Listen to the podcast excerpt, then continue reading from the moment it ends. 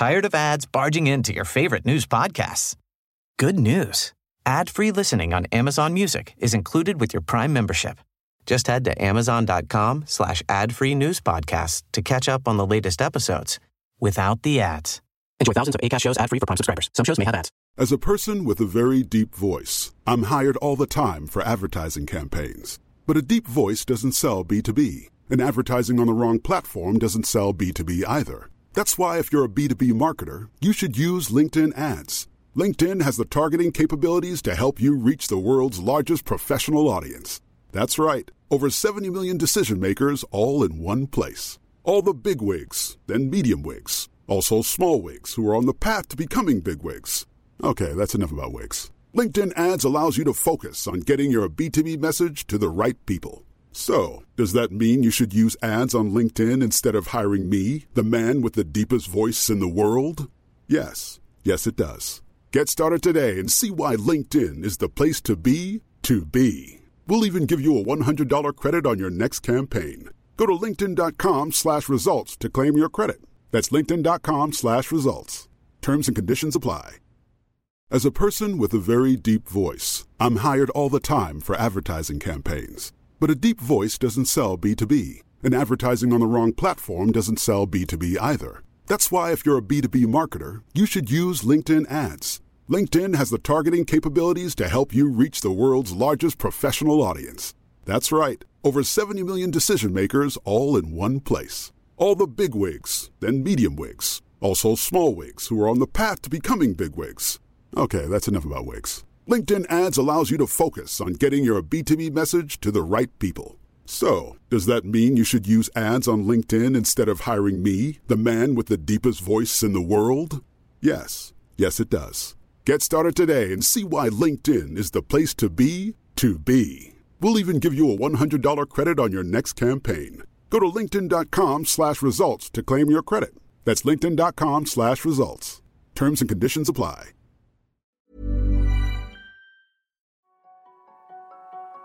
Le cerveau est aveugle. Il habite dans une boîte noire, reçoit des informations de son environnement grâce à des milliers de capteurs et se crée sa propre réalité. Un mélange entre ses perceptions, ses émotions, son imagination, sa conscience. En défiant nos limites physiologiques, les extrêmes nous permettent de l'explorer. Par la pratique de l'apnée par exemple, qui réveille nos instincts reptiliens. L'accumulation du CO2 déclenche les alarmes qui nous hurlent de respirer. Mais la volonté s'y oppose. La lutte est le premier réflexe. Pourtant, nous pouvons créer notre propre réalité. Trouver du confort dans l'inconfort, se libérer de nos pensées, aiguiser notre clarté. En retenant son souffle pendant plus de 7 minutes, Erwan Lecor plonge à la découverte de son propre esprit. Après avoir fondé Movnat, qui prône une reconnexion à notre héroïsme oublié, il nous propose dans ce nouvel épisode un voyage aux confins de l'attention. Bienvenue sur Limitless Project. Je suis David Nicolas, start athlète, père de famille et explorateur du potentiel humain. Belle écoute Salut Erwan Salut David Écoute, euh, j'aime bien commencer ces podcasts par un petit check-in où tu me racontes un petit peu l'énergie avec laquelle euh, tu viens ce matin. Parce qu'avec le décalage horaire, c'est le matin pour toi, moi c'est plutôt la fin de journée. Ouais. Euh, ben là, je viens de, de... Ça fait pas longtemps que je me suis réveillé. Je suis arrivé à Tampa, en Floride. Euh, pour euh, m'entraîner pendant une semaine au niveau de la mer. Euh, c'est, hein, on est à côté de, on est à côté de la mer ici en Floride et voilà donc j'ai dormi comme un bébé, je me sens très bien. je bois un boisson magnésium, chocolat, enfin. Et puis, et puis on, est en train de commencer à discuter là. Donc voilà, c'est un, bon matin, ça, ça se présage bien. Ça se présente bien, cool. Eh ben, écoute, euh, moi je te fais mon petit check-in. Je te fais mon petit check-in aussi. Euh, pour être honnête, je suis en pleine euh, en pleine traversée de chaos. Euh, D'un côté, j'ai j'ai ma boîte historique qui traverse une période un petit peu compliquée. J'ai des décisions assez assez difficiles à prendre et mmh. et ça, ça, ça occupe une partie de mon esprit. Et puis de l'autre, j'ai Limitless Project qui est en train d'exploser. J'ai plein de projets autour de ça et ça m'excite énormément. Et puis je m'apprête aussi à recevoir euh, ma seconde petite fille. Je te disais avant qu'on démarre que j'en avais une de deux ans et demi, et, euh, et là dans, dans, dans, les jours qui viennent, la, la, deuxième la deuxième va naître. Donc on est aussi dans, dans cette période de, de préparation d'arrivée d'un bébé. Magnifique. Et, et, et c'est assez marrant d'ailleurs de voir le contraste parce que ma fille de deux ans et demi commence à développer ses capacités exécutives, à trouver de l'autonomie dans plein de choses. Elle va toute seule aux toilettes, elle a pris sa douche toute seule la dernière fois sans même me le dire. Euh, et de l'autre, bah, je vais je vais repartir avec euh, un petit bébé qui au début euh, est capable de rien. Tu vois, moi je me je me souviens quand Lucie est née, j'ai presque eu l'impression que c'était un organe humain. Euh, tellement, euh, tu vois, elle était violette, la tête en tube, euh, les yeux fermés, etc. T'avais même pas l'impression que c'était encore tout à fait, tout à fait un humain. Et, et je comprends un petit peu le, le côté, enfin certaines personnes qui disent que les bébés naissent prématurés. D'une certaine façon, ça donne un petit peu cette, cette impression-là. Mais donc, donc voilà, donc je suis dans, dans, dans cette espèce de mélange d'énergie. Mais, mais je suis très, très, très, très heureux, Erwan, de te recevoir sur ce podcast parce que j'aime beaucoup ton approche, ta philosophie. j'aime beaucoup ce que tu as créé avec Movnat. Et puis, euh, et puis c'est aussi une forme d'aboutissement parce que j'ai dû te poursuivre pour réussir à t'avoir. Euh, j'ai eu une bonne partie de la famille Movnat euh, entre Jérôme Bratoni et Vic Verdier. et puis nous, entre le moment où tu m'as dit oui et le moment où on a réussi à trouver un créneau pour s'entendre, c'est et passé quelques quelques semaines. Donc je suis vraiment ravi, heureux de, de, de, te recevoir, de te voir enfin à travers un écran malheureusement, mais ça fait quand même ça me fait quand même vraiment plaisir. Bon, écoute, c'est très gentil et, euh, et pardonne-moi. Et je suis là et ça me fait très plaisir aussi d'être, euh, d'avoir cette conversation avec toi, David. Et alors, dis-moi, qu'est-ce que tu, t'entraînes pour faire quoi là euh, en Floride? Euh, Je, bah, je m'entraîne pour rien faire du tout, pour pour attendre en fait. Je je mets la tête dans l'eau, tout le corps entier dans l'eau, quoi. Je flotte en fait la, la tête en bas dans une piscine et j'attends le plus longtemps possible, sans respirer. Ouais, parce que là, là tu as le record du monde des plus de 50 ans à 7 minutes et quelques, c'est ça? Non, non, non. Je sais pas. le record des États-Unis, pardon. C'est pas le, c'est pas du tout un record du monde, absolument pas. Non, non. Bon, euh, euh, c'est un, un des deux records euh, américains des États-Unis, euh, puisque je suis aussi citoyen américain, et donc je viens ici, il va, je vais avoir une autre tentative euh, cette semaine, en fin de semaine, pour battre, euh, pour rebattre ce record. Euh, et, et, cette fois-ci, j'ai confiance que je peux atteindre ou dépasser les 8 minutes d'apnée. Donc c'est ça que c'est ça que je viens faire. Mais comme moi j'habite au Nouveau-Mexique à Santa Fe et c'est en fait un désert de haute altitude. Si bien que je suis à exactement, je suis à 2150 mètres d'altitude. Euh, donc à cause de la... D'ailleurs, tu, vas me pardonner à l'avance, je vais me faire pardonner à l'avance par toi, hein, officiellement, et par euh, nos, auditeurs, c'est que j'ai le syndrome euh, Jean-Claude Van Damme, et que j'ai... C'est pas une tendance volontaire, mais souvent je cherche mes mots en français alors que il y a 14 ans de ça, avant de déménager aux États-Unis, euh, je me targuais d'avoir une excellente élocution pardon, en français. Et maintenant, je cherche mes mots pitoyablement souvent. Donc voilà, voilà, ça c'est fait. Euh, mais donc à cause de, on appelle ça comment en français, c'est la pression euh, atmosphérique partielle, si je ne me trompe pas. Euh, si bien que évidemment en altitude tu peux tenir moins longtemps que euh, qu'au niveau de la mer. Donc euh, au niveau de, enfin en altitude à 2150 mètres, mon record personnel, j'en ai deux en fait. L'un est de 6 minutes 20 en piscine et l'autre de 7 minutes à sec, ce qui devrait normalement se convertir euh, dans à peu près les 8 minutes au niveau de la mer. Donc, du fait de ce différentiel de, pression atmosphérique et donc d'oxygène de, euh, et de diffusion d'oxygène. Voilà. J'espère Non, c'est très clair, c'est très clair. Et, et c'est un avantage de t'entraîner euh, dans des conditions justement plus difficiles en altitude euh, pour battre un record au niveau de la mer? Euh, je pense que c'est un avantage qui est plus psychologique que physiologique. C'est-à-dire que, de toute façon, il y a eu tellement d'études qui ont été faites sur euh, l'entraînement en altitude, avec euh, aussi toutes sortes de différences entre, par exemple, euh, s'entraîner en altitude, vivre au niveau de la mer, enfin, ou vivre à basse altitude, vivre à basse altitude, s'entraîner en altitude, vivre en altitude, s'entraîner en basse altitude, et toutes ces variations-là. Et en fait, on trouve jamais vraiment rien de très de si probant que ça. Euh, donc, à mon avis, le, plus grand avantage est d'ordre psychologique. C'est-à-dire que, par exemple, euh, bon, la première fois que je suis, j'ai commencé à m'entraîner en apnée statique euh, au niveau de la mer. Et quand je suis revenu en altitude, c'était c'était humiliant. C'était dramatique. C'était frustrant. Et l'un des, la première chose que tu dois faire, c'est de te rendre humble. Dire, ok, bon, voilà. J'avais à l'époque un 7 minutes euh, au niveau de la mer, euh, en très peu de temps. Et, et tout d'un coup, je me battais pour, euh, pour retenir ma respiration pendant 3 minutes. Voilà. La première fois, c'était, je crois, 2,30 et euh, super dur. Donc aujourd'hui, tout ça, c'est c'est du passé. J'ai réussi à, atteindre un niveau bien meilleur en altitude. Euh, mais si tu veux, voilà, ça, tu ne peux pas faire ce que tu peux faire euh, au, niveau de la, au niveau de la mer. Et donc, ça te rend plus, plus humble, plus patient. Mais en même temps, j'essaye de, dans mon approche, dans mon entraînement, de faire comme si je suis au niveau de la mer. Et, donc, quand tu arrives, quand finalement tu descends de ta montagne,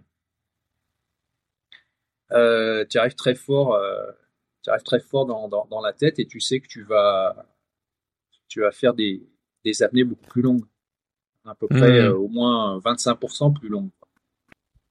Voilà. Ouais, c'est un peu ce, cet adage qui dit euh, choix difficile, vie facile, euh, choix facile, vie difficile. Euh, voilà, il y a ça, ou entraîne-toi dur, bats-toi facilité, enfin ce genre de choses-là dans les arts martiaux. Et... Voilà. Euh, les, Romains disaient, euh, si je ne me trompe pas, euh, si vite pacem euh, parabellum. J'espère que ma prononciation est pas trop pourrie. Mais en fait, voilà, qui veut la paix prépare la guerre. C'est exactement la même idée. C'est-à-dire que si tu veux être confortable dans une situation qui ne l'est pas, il faut que tu te rendes inconfortable dans des situations qui le sont qui sont confortables. Voilà. C'est quelque chose qui a un peu guidé ta vie, euh, ça, le fait de, quand deux chemins s'offraient à toi, d'essayer toujours de choisir le plus difficile pour euh, avoir une forme de croissance post-traumatique et puis euh, progresser, peut-être être une forme de héros du quotidien. Croissance post-traumatique. Il y a un aspect. Il y a un avion qui passe, je ne voudrais pas que ce, soit trop alors pas forcément, parfois la voie la plus facile et la plus désirable, euh, ça dépend, mais ça dépend du contexte, ça dépend de, ce que tu cherches, mais c'est vrai que euh, comment se connaître sans pousser ses limites? C'est possible dans certains aspects. Euh, en part... Alors, la connaissance de soi, d'abord la, base, hein, c'est la connaissance de soi, c'est peut-être la connaissance la plus importante qui soit. Euh, les Grecs ne disaient-ils pas connais-toi toi-même et tu connaîtras l'univers et les dieux, si tant est qu'il n'y en ait plus qu'un, mais euh, ça partait de l'idée de connais-toi toi-même. Alors comment est-ce qu'on se connaît soi-même? Voilà, on peut se regarder dans le miroir, une forme de connaissance de soi. On peut euh, on peut décliner à tout va son identité. Moi, je suis auvergnat, moi, je suis breton, moi, je suis euh, kabyle, euh, moi, je suis. Euh, sais rien, peu importe. Bon, voilà. Euh, c'est une façon de, se connaître, en tout cas de, connaître son identité, d'où on vient, sa culture, son, etc. Et puis ensuite, il y a la connaissance de sa propre conscience je ne parle pas juste de la conscience morale, je parle de la conscience. C'est-à-dire, qu'est-ce que c'est le soi? Donc là, on retourne vers la philosophie. Euh, donc cette, euh, cette connaissance de soi, elle, elle peut se faire en étant très patient, très doux, on va dire, avec soi-même, très attentif. Et de part euh, d'autre côté, il faut aussi cette connaissance de soi ne s'acquiert que par la discipline personnelle. Et la discipline personnelle, évidemment, ça implique qu'il y ait de la difficulté, parce que personne n'a besoin de discipline personnelle quand tout est facile. C'est pas nécessaire. On a besoin de, discipline personnelle quand il y a un challenge, euh, soit en intensité, de durée courte, soit sur la durée, donc moins d'intensité, mais euh, la consistance. Voilà. Par exemple, euh, le simple fait de dire, voilà, je vais m'atteler à tel programme, telle discipline. Alors, c'est pas forcément très dur, mais il faut le faire, par exemple, pendant un mois complet. Bon, il des gens qui veulent déjà, euh, ils sont super motivés pendant une heure, et puis euh, premier jour, deuxième heure, ça y est, ils ont déjà abandonné. Voilà, donc ça c'est juste un exemple, c'est pas un, jugement, c'est juste une observation. Par exemple, est-ce qu'on est capable d'avoir de l'intention prolongée, de prolonger son intention? Euh, Bon, eh bien, quand on découvre que c'est pas le cas, eh on découvre que peut-être on manque de, discipline personnelle. Bon, c'est difficile d'avoir du succès dans la vie sans discipline. Donc c'est un, aspect très important euh, de la vie, à mon sens. Très, très important. Puis je pense aussi que tu vois cette ténacité, cette discipline, comme tu l'appelles, discipline personnelle, c'est euh, un petit peu comme tout, c'est un muscle et euh, il se renforce que s'il est travaillé, que s'il est challengé. Euh, tu vois, tu prenais l'exemple de celui qui s'est engagé dans un problème, dans un programme sportif et puis qui avait du mal à le tenir, qui allait rapidement abandonner. Peut-être que c'est le cas au début et puis après, s'il y arrive, qu'il commence à avoir quelques victoires personnelles, ben il va pouvoir aller un petit peu plus loin. Et en fait, j'ai l'impression que toutes ces victoires personnelles ou même les échecs d'ailleurs, des échecs qui, qui parfois ont été difficiles, mais du on a réussi à se remettre et à rebondir, euh, mhm. sont autant de, croyances ressources par la suite qui nous permettent d'exprimer pleinement notre potentiel parce que on sait qu'on est capable de, on, on sait qu'on est capable de plus que ce qu'on pensait initialement. Et, euh, et, je pense que, euh, tu vois, c'est un peu comme si on avait, on vivait dans un aquarium. J'aime bien cette image de l'aquarium et puis que les, les, parois au début sont toutes petites. Puis au fur et à mesure que tu explores euh, ta vie. Euh, tu as parlé de, de différents euh, types d'exploration, par exemple court et intense, comme pourrait l'être l'apnée, ou à l'inverse des choses beaucoup plus longues. Euh, moi, j'ai découvert des choses folles en faisant de l'alpinisme, euh, des, des, courses ultra, ou même l'exploration de la conscience avec du yoga tumo ou de l'ayahuasca. Enfin, c'est plein de voies différentes, mais qui en fait sont toujours un petit peu ce que tu dis, c'est-à-dire cette quête de soi-même. Bah, petit à petit, t'élargis ces parois de, de, ton aquarium et c'est un peu comme si tu changeais les, les, lunettes avec lesquelles tu, tu observais le monde. Exactement, mais c'est la grande, c'est la grande aventure de, de la vie. Qu'est-ce que c'est que la vie? En fait, euh, il y a le côté biologique, bien entendu. On a un cœur qui bat, on a des poumons qui respirent, on a des cellules qui, qui grandissent, qui croissent, qui se reproduisent, et d'autres qui meurent, etc. Bon, ça c'est la vie biologique. Et puis ensuite, il y a la vie de la conscience. Au fond, euh, ce qu'on est, c'est une, euh, c'est une, dans le moment, ce qu'on est, ce qu'on vraiment, ce qu'on est, c'est là tout de suite, là, dans ce moment-là, tout de suite, maintenant. C'est tout ce qu'on est. C'est cette conscience-là. Et cette conscience-là, elle est capable de se déterminer, elle est capable de s'explorer, elle est capable de se comprendre, elle est capable de se manifester, de s'exprimer, elle est capable de se découvrir, elle est capable de s'agrandir, elle est capable de se modifier. Cette conscience-là, c'est ce qu'il y a de plus précieux. Euh, tout ce qu'on tout ce que l'on croit être ou tout ce que l'on est finalement, c'est juste une euh, juste et juste et pas c'est pas euh, limitant ou réducteur. Euh, c'est une expérience de la conscience. Cette expérience de la conscience, c'est c'est magnifique, c'est profond, c'est extraordinaire. Et au fond, quand on quand les gens pensent même à leur propre mort, parce que pour mettre ça en relation avec la vie, la beauté de la vie, l'intensité de la vie, le miracle de la vie. Euh, au fond, euh, dont les gens ont peur, c'est pas euh, la mort physique immédiate, c'est la fin de cette conscience. C'est que cette conscience se termine.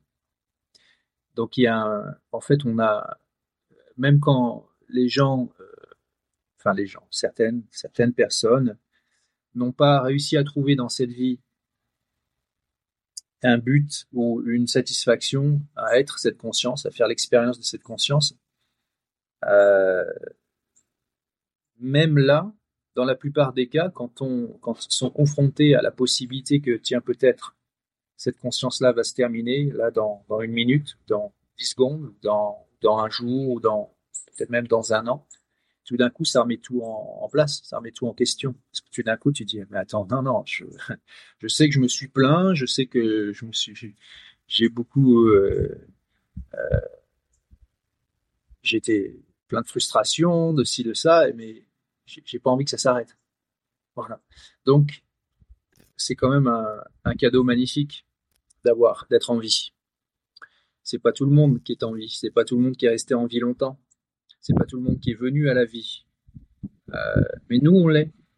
Donc il y a quelque chose de, sublime et euh, on, a tous en soi le potentiel de, trouver effectivement euh, de la beauté à cette expérience et d'en faire quelque chose de aussi satisfaisant, satisfaisant que possible. Voilà. Alors, quand je dis satisfaisant, c'est pas forcément dans le dans le, plaisir ou la satisfaction permanente. C'est il y a ça, ça fait partie les plaisirs, les satisfactions. Les satisfactions parfois c'est aussi euh, pour aller chercher quelque chose. Pour aller chercher quelque chose, c'est pas facile. C'est quand c'est pas facile, c'est quand c'est rare ou quand c'est pas facile qu'il y a du plaisir, puisque il y, a plus de satisfaction, puisque justement c'est rare et il faut donner de soi. Bon, on pourrait en parler toute la journée, mais c'est fait partie de la vie. Donc euh, la discipline personnelle en soi n'a strictement aucun intérêt en soi. aucun. On s'en fout. C'est un moyen. Donc c'est un moyen, c'est comme un outil, c'est comme euh, c'est un moyen de d'aller vers l'expérience qu'on recherche. Et l'expérience qu'on recherche, elle, en fait, c'est un continuum. Il n'y a pas de, vraie séparation dans l'expérience. Ça continue, ça évolue, euh, mais ça s'arrête pas. Et ce que je voulais dire par là, c'est que quand on cherche un but. Quand on a un objectif, on cherche un but. Le but en soi n'est pas... C'est l'illusion, c'est que le but en soi est important. Le but en soi n'est pas important. C'est l'expérience qu'on retire lorsqu'on atteint ce but. Et alors ce qui est intéressant, c'est que comme l'expérience est un continuum, le chemin vers ce but, c'est aussi l'expérience. Donc il n'y a pas de différence entre, par exemple, l'entraînement et la performance et le record ou euh, être un finisher ou je ne sais quoi pour les sportifs euh, qui se reconnaissent dans euh, cette idée athlétique de, du dépassement de soi, de la discipline personnelle, etc. de toute évidence, les gens qui sont qui s'impliquent eux-mêmes dans ce type de recherche, dans ce type d'objectif, et donc ils doivent donner d'eux-mêmes, euh, sont intéressés par euh, l'expérience elle-même et pas juste l'expérience de la course, pas juste l'expérience du, combat ou de, euh, l'événement sportif, mais toute la, préparation et pas juste la préparation physique, toutes les pensées qui sont mises dedans, les espoirs, les émotions, les hauts, les bas, etc. C'est donc c'est une façon de euh, d'élever l'expérience, d'intensifier l'expérience. Parce que soit c'est ça, soit c'est peut-être euh, l'ennui. L'ennui n'est pas une expérience euh, très convaincante. cela dit, et je ne voulais pas parler trop longtemps, il y a aussi, on peut aussi magnifier, j'espère que le mot se dit en français, son expérience sans, enfin d'une autre façon, d'autre façon, peut être un jardinier, on peut regarder les plantes pousser et, le faire avec tant de d'attention et tant de d'amour et tant de d'intensité hein, de que cette expérience-là, elle est, elle est exceptionnelle euh, également. Chacun peut trouver à sa façon différentes voies de faire en sorte que l'expérience de soi soit satisfaisante, soit plaisante, soit ce qu'elle est, c'est-à-dire vraiment absolument magnifique. Le, comment dire l'opposé étant tout ce qui est finalement négatif, tout ce qui est déplaisant et, pour la plupart, enfin pour, pour une bonne partie, ça a à voir avec ce qu'on crée, l'expérience que l'on crée. Je suis pas content, je suis frustré, tout va mal, etc. Jamais de chance. Ça, c'est des choses qu'on crée aussi. Donc, on peut créer de la beauté dans l'expérience, mais on peut aussi créer son, son contraire. Le, le montant d'énergie et de temps et d'énergie est exactement le même.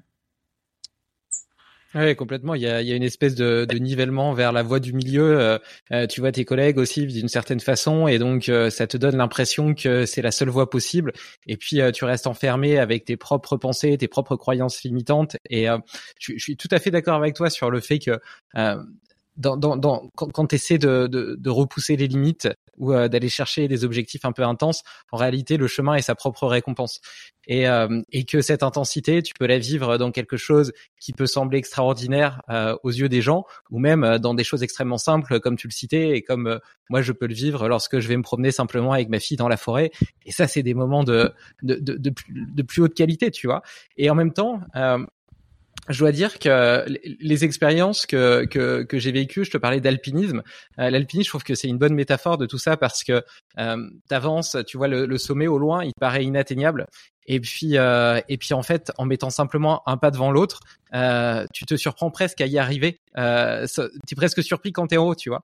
Et puis tu as cette célébration, cette beauté d'avoir d'avoir d'avoir conquis un sommet, mais surtout de tout le chemin. Euh, et c'est le chemin qui rend la conquête euh, belle, comme tu, comme tu le disais.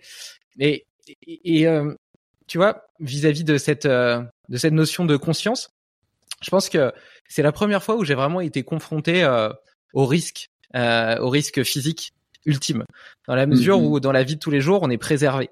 même si j'ai pu faire des choses à sensations fortes comme euh, du saut en parachute, euh, de la course sur circuit, euh, ce genre de choses, en réalité le risque il est maîtrisé. Par contre, quand tu marches sur une corniche qui fait 30 cm de large, que tu as le vide des deux côtés, là tu sais que si tu tombes, tu meurs et que c'est fini quoi. Et, et pour moi en tout cas, et j'en ai parlé plusieurs fois sur ce podcast, cette le fait de me de me reconfronter à la mort le but c'est pas de la chercher bien évidemment j'ai au contraire j'ai très envie de vivre très vieux euh, et de connaître mes petits enfants etc mais le fait de découvrir que j'étais mortel justement m'a permis de, me dire ok euh, je suis incarné dans un corps j'ai la chance d'être incarné dans un corps pour jouer au grand jeu de la vie il faut que j'y joue tu vois. Et, euh, et, je dois vivre cette vie la plus intense possible explorer mon potentiel et puis euh, justement vivre avec intensité et intensité dans tout ce que je fais parce que tout ça a une valeur.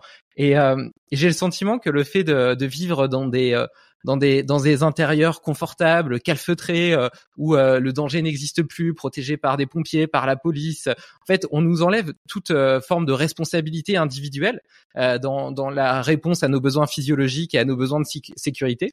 Et, et quelque part, peut-être que ça atrophie notre notre soif de vivre. Bon, alors. il y a quand même du bon à ça. Il y a du bon à la, à la sécurité. Il faut quand même il faut quand même le dire. Il y a du bon à, avoir une vie où, il y a du confort, de la, euh, les choses sont prévisibles et elles sont, euh, se sent en sécurité. C'est important de vivre en sécurité. On pourrait, pourrait quand même pas vraiment profiter de la vie de la même façon si tous les jours on était confronté à l'insécurité ou au danger. Euh, maintenant, euh, comme il est bien dit dans Astérix et Obélix, euh, l'Empire du Milieu, ou je ne sais plus quoi, j'ai dû regarder ça avec mes enfants, et à un moment, euh, il y a l'impératrice euh, chinoise qui dit tout le monde, tout le monde a deux vies. la seconde commence le jour où on réalise qu'on n'en a qu'une. C'est très profond et c'est très vrai quand on, le moment où on, réalise vraiment et vraiment que on n'a qu'une vie. Et je sais bien que tout le monde pense le savoir, Mais le savoir intellectuellement, c'est juste une considération.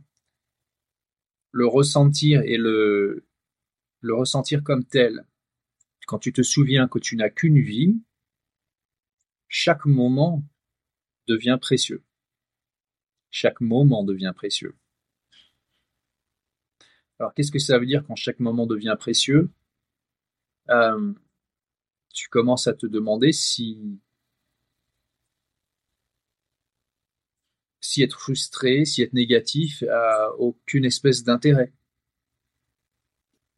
Si tu te dis, ok, c'est mon dernier jour, tous les jours, ça pourrait être mon dernier jour. Et effectivement, ça a été le cas, et c'est le cas tous les jours pour un bon nombre de personnes qui n'ont aucune espèce de... qui ne savent pas que c'est leur dernier jour. Parce que quelque chose va se passer. Voilà. Donc, et ce quelque chose qui va se passer, qui t'enlève la vie, ça peut arriver à n'importe qui. Absolument n'importe qui. Quand on prend vraiment conscience de ça, quand on prend vraiment conscience du, de la profondeur de l'expérience, de la vie, de la conscience, euh, on, va juste par l'attention et par la, gratitude aussi, donner beaucoup plus d'intensité, de sens à chaque moment. Voilà. Bah, c'est quand, on vit comme ça, on, vit beaucoup mieux déjà. On vit déjà beaucoup, beaucoup, beaucoup mieux. Beaucoup mieux. Ça change vraiment beaucoup de choses. Alors par rapport au, se confronter au danger, euh, quand j'étais petit, euh, ma chambre, j'avais quoi, 6 ans, je crois, 7 ans peut-être ma chambre, elle était à l'étage et elle avait une rambarde comme ça en métal. Et euh, moi, je, passais au-dessus et, euh, et je, m'accrochais comme ça avec les pieds dans le vide. Voilà. Je m'accrochais euh, à la barre les pieds dans le vide. Alors bon, si j'étais tombé, peut-être, je sais pas, je me serais cassé une jambe, je serais pas mort. Mais l'idée déjà, pour moi, c'était, hein, c'est l'esprit d'un petit garçon de 6-7 ans. Est-ce que je suis capable de faire ça? Est-ce que je suis capable de garder mon calme quand je fais ça? Et à peu près dix ans plus tard, à l'âge de 17 ans, non, je crois que j'en avais plutôt 18-19. Euh, bon, bref. Je fais la même chose, mais du haut d'une euh, d'une grue, une grue de construction. Donc, je monte à la grue. Alors, je suis personne à faire la même chose.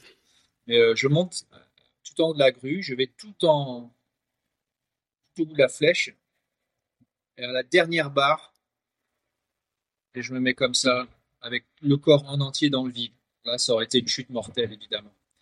Euh, je refais la même chose. Le but, comme tu dis, le but, c'était pas de, de risquer ma vie. Absolument pas. Je l'ai fait avec la plus grande prudence possible. Le but, c'était de, au contraire, de, vraiment de me ressentir en vie.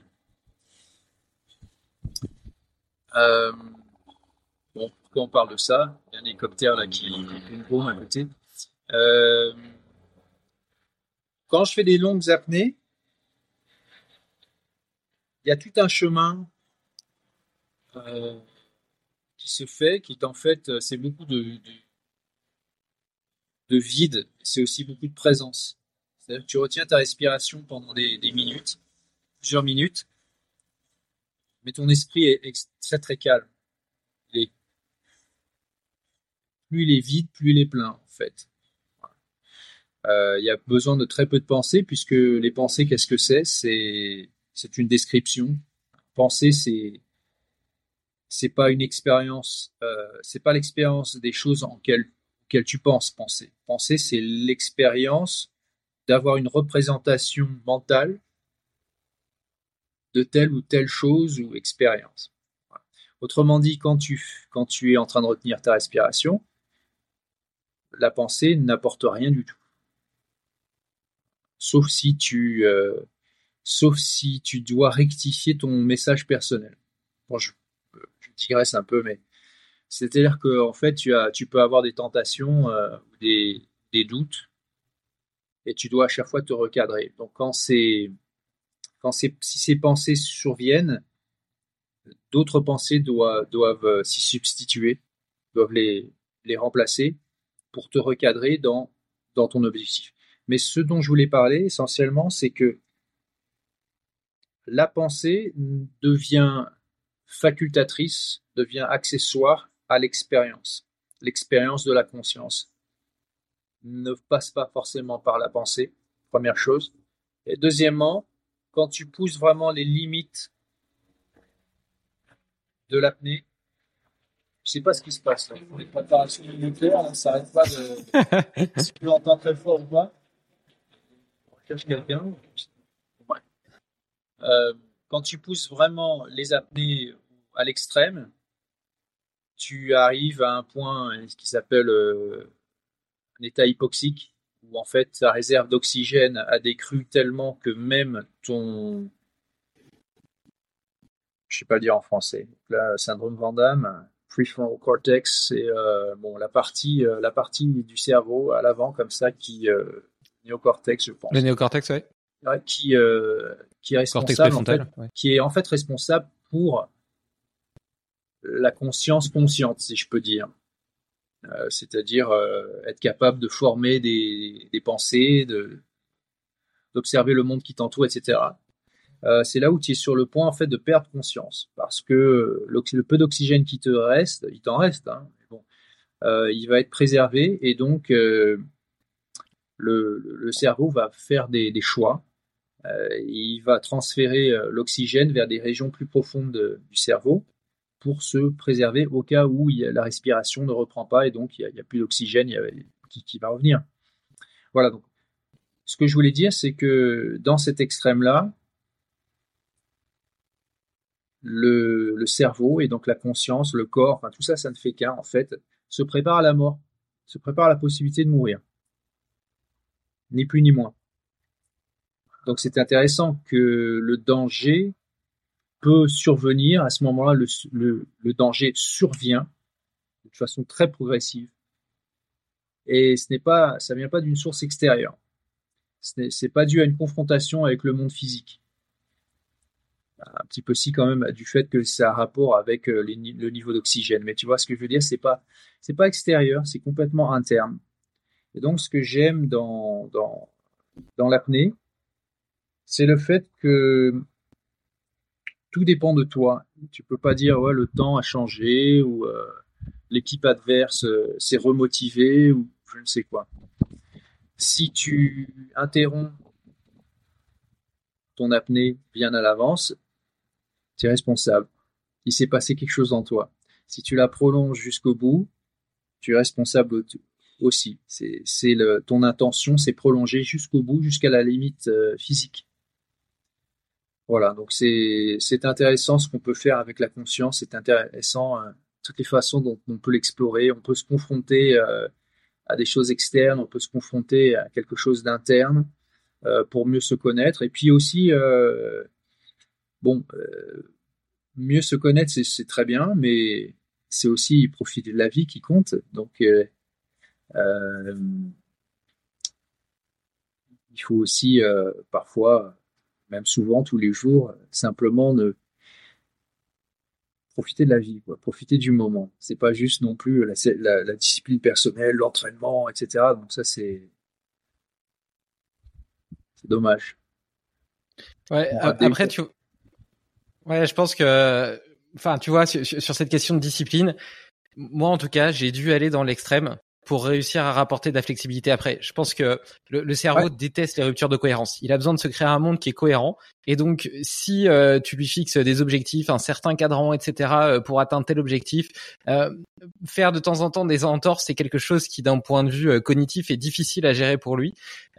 et par contre, après quelques quelques mois euh, de discipline personnelle, je pense que tu peux en garder les, les, avantages tout en apportant de la flexibilité.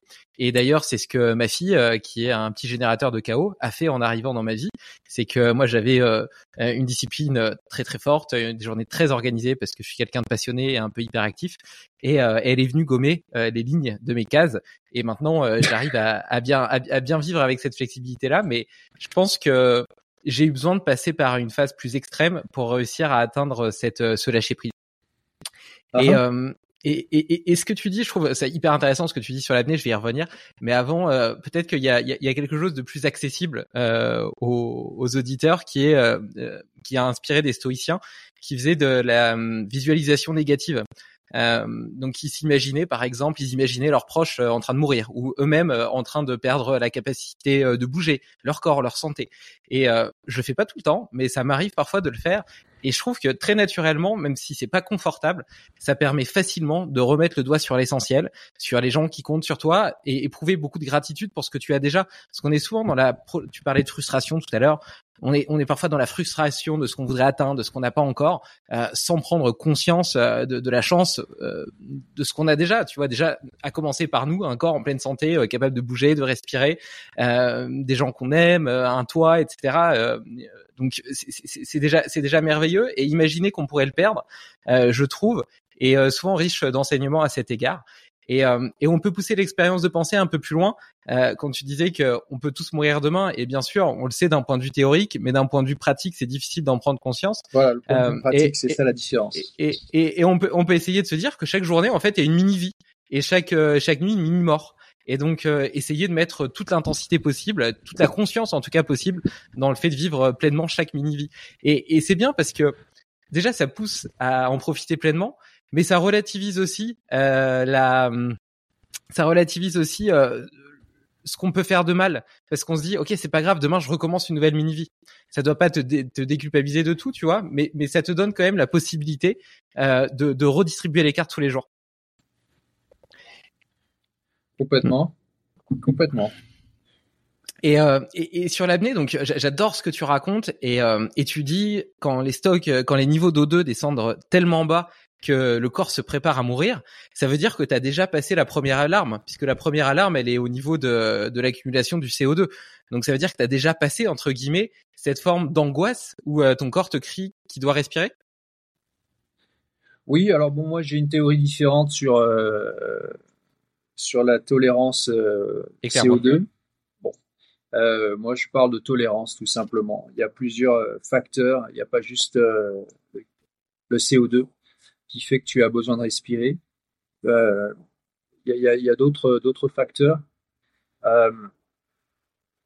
mais donc c'est effectivement une, question de tolérance par rapport à des sensations très déplaisantes que tout le monde connaît, puisque tout le monde a essayé au moins une fois dans sa vie de retenir son souffle, ou a été, il y a été contraint parfois euh, par un, grand frère euh, méchant, euh,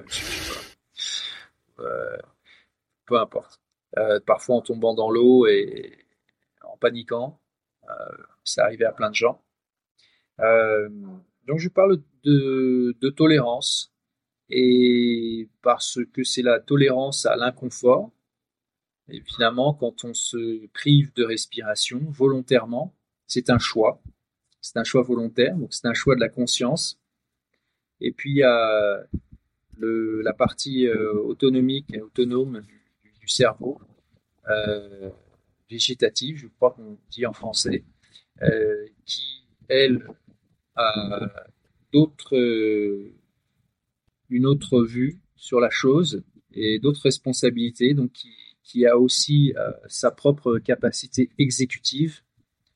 Et donc, on se retrouve dans un conflit, un conflit cérébral, un conflit, un conflit cognitif, où une partie du cerveau qui a une capacité exécutive, la conscience, décide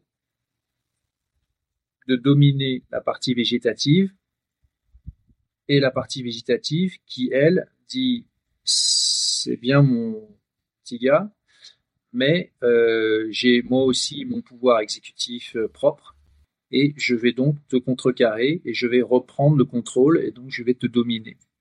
Alors, euh, il y a un moment, bon, cette, cette, comment dire, cette partie végétative, soi-disant végétative, comme si c'était un légume, mais alors en fait qui est très puissante et très active du cerveau, parce qu'elle elle assure notre survie va, elle ne communique pas de la façon dont euh, elle ne, raisonne pas, elle ne, fonctionne pas de la façon dont notre conscience euh, opère.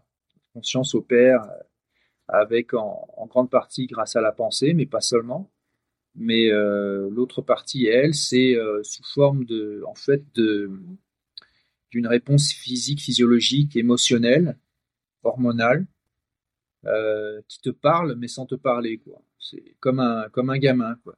Il te, remue, il te, il fait comme ça, il te, te crie dessus, enfin peu importe. Il n'y a pas de tu te dis mais c'est pas très rationnel. Ça pas heureusement que c'est pas rationnel. C'est très rationnel d'une autre façon. Ça n'a pas besoin d'être rationnel de la façon consciente. Donc c'est très intéressant le, le psyché et la, connexion parce que on a vraiment on est, on est vraiment très très bien équipé avec beaucoup de, de possibilités. L'une c'est d'être très primal, très instinctif, et l'autre c'est d'être très raisonné. Il faut trouver l'équilibre. Donc voilà. Donc il y a ce conflit qui se passe à l'intérieur du cerveau, qui est donc à l'intérieur du cerveau, pas à l'intérieur du corps. Le cerveau, c'est le corps. Que tout est, tout est à la fois physique et tout est à la fois complètement spirituel. Euh, il y a ce conflit qui se passe et comment est-ce qu'on retrouve euh, l'équilibre et l'harmonie? Ou en tout cas comment est-ce qu'on conserve sa, clarté mentale et sa stabilité émotionnelle? Et donc sa, relaxation physique le plus longtemps possible lorsqu'on est confronté à ce conflit cérébral. Et justement de, travailler sur cette, cet équilibre, cette coopération en fait, cette entente, même si au bout d'un moment elle est, elle est plus soutenable, il y a un moment où euh, c'est pas euh, l'esprit vainc la matière. La matière va vaincre l'esprit parce que justement, sans la matière, c'est-à-dire l'oxygène, l'esprit disparaît. Ah, il est parti où l'esprit? On ne sait pas. Euh, il n'y a plus d'oxygène, euh, donc le corps ne peut plus produire de pensée, donc il n'y a plus d'esprit. Ah, est-ce que c'est spirituel ou est-ce que c'est physique? C'est une grande question. Mais euh, j'en peux plus de ces hélicoptères. Ils n'arrêtent pas. Bon, euh, voilà, donc euh, j'aime ces grandes questions, j'aime les grandes questions philosophiques, mais en même temps, j'aime l'application pratique de la philosophie, l'application pratique des, des idées, et donc l'expérience physique, l'expérience tangible de ce qui est intangible, l'idée, le concept. on, peut, on peut penser à toutes sortes de choses pendant, pendant des heures dans sa tête. Mais une fois de plus, ce sont des représentations, c'est des considérations, ce sont des hypothèses, c'est de l'interprétation. Par exemple, si je dis euh, manger un bon repas, j'ai faim, je veux manger un bon repas, je suis en train de manger un bon repas, mais en fait, j'ai toujours rien dans le ventre. Si euh, on parle de l'eau, comme le disait Alan Watts, euh, tout d'un coup, ça ne nous rend pas humide, on n'est pas mouillé. Tiens, rien, je t'arrose. Pas mouillé. C'est des mots. Donc, euh, si on parle du silence, on n'a pas l'expérience du silence. On a donc de quelle expérience est-ce qu'on on parle à ce moment-là? Ben, On parle de l'expérience de parler du silence, une représentation du silence, une considération intellectuelle, conceptuelle par rapport au silence, mais on n'a pas l'expérience du silence puisqu'on est en train de chercher et que on s'entend. Et même quand on parle dans sa tête, qui est la nature même de la pensée, c'est de se parler à soi dans sa tête, on se parle et on s'écoute. C'est ça penser. On se parle et on s'écoute. Qu'est-ce que c'est l'histoire? Qu'est-ce que c'est le message? Voilà, donc penser, ce n'est que ça. C'est penser, c'est faire l'expérience de la pensée. C'est pas faire l'expérience de ce que de l'objet de la pensée. Hmm. Donc, dans l'apnée, toutes ces considérations philosophiques, pas toutes, mais un bon nombre de ces considérations philosophiques se trouvent exposées à la réalité physiologique, à la réalité tangible et matérielle du corps. Et donc l'esprit, lui, ne va plus être dans une considération philosophique, il va être dans une application philosophique. Il va être obligé de déterminer quelle expérience il souhaite produire dans ce moment de challenge physiologique, dans ce moment de challenge neurologique et hormonal. Il y a une réaction intense du corps qui se produit parce qu'il y a une partie du cerveau qui sait exactement ce qui est en train de se passer. Effectivement, le niveau de, CO, de CO2, de, carbone, de dioxyde de carbone s'élève à mesure que le niveau d'oxygène décroît. Et le, la finalité de ça, si ce, ce, processus se, poursuit, c'est la fin. C'est la fin du corps. C'est la fin physique. C'est la, fin mortelle du corps. Donc il y a tout un tas d'implications très profondes qui se déclenchent dans ce processus, qui se déclenchent sur la base physiologique et qui ensuite atteignent la neurologie et donc l'émotionnel et donc le mental et donc le spirituel.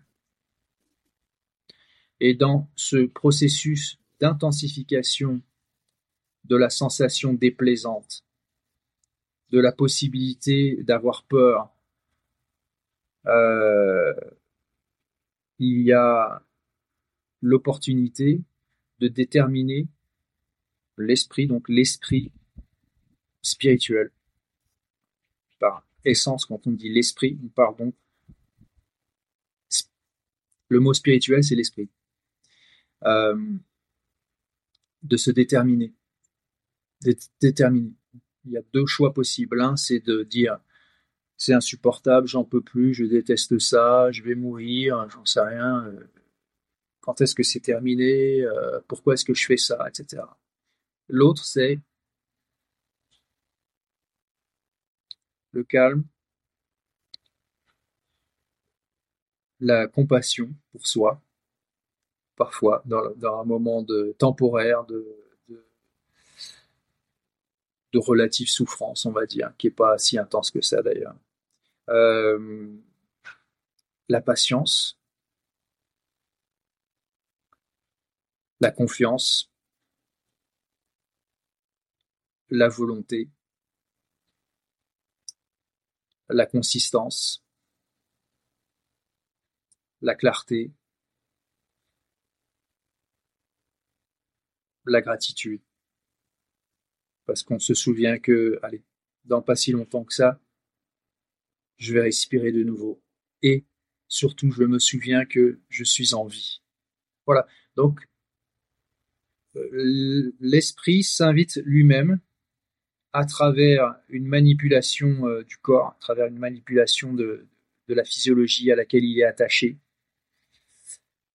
s'invite à se à s'exprimer, à s'autodéterminer. En fait, c'est de l'autodétermination dans le moment.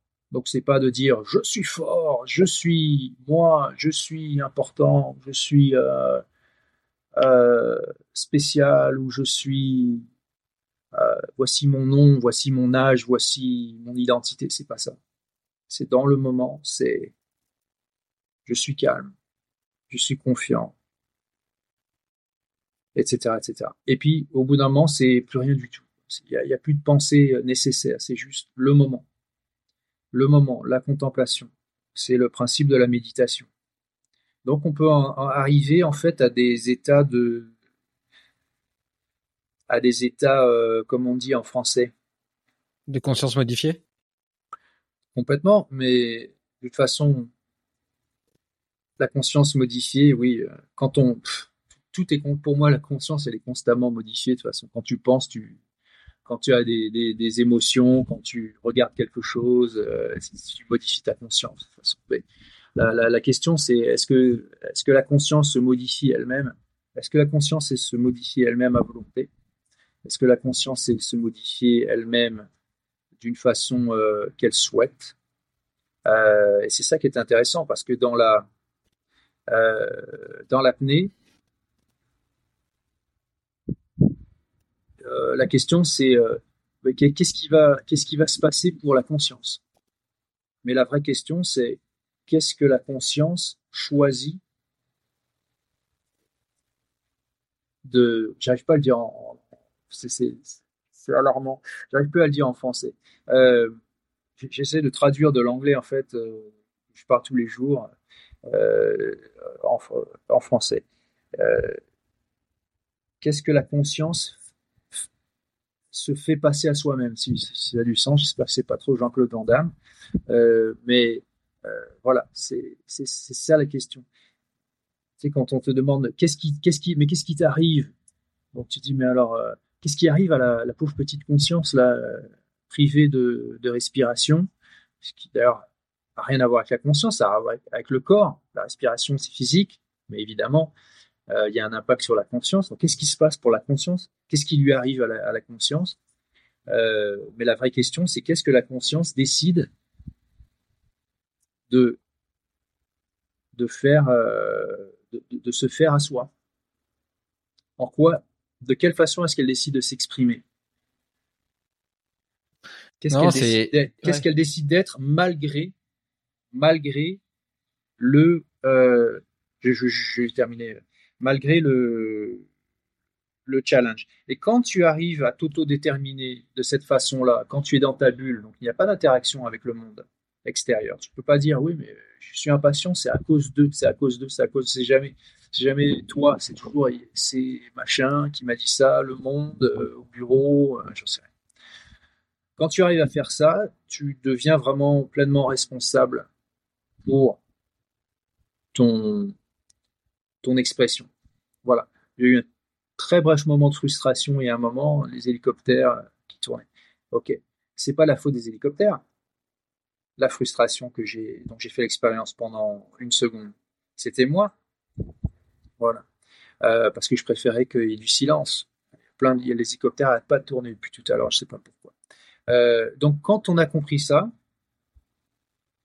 on, a plus, on a un avantage par rapport à, notre interaction avec les autres et avec le monde, et avec la, réalité externe à soi, parce que euh, on, a gagné un avantage en termes de, de, responsabilité, de l'expérience qu'on est dans le moment.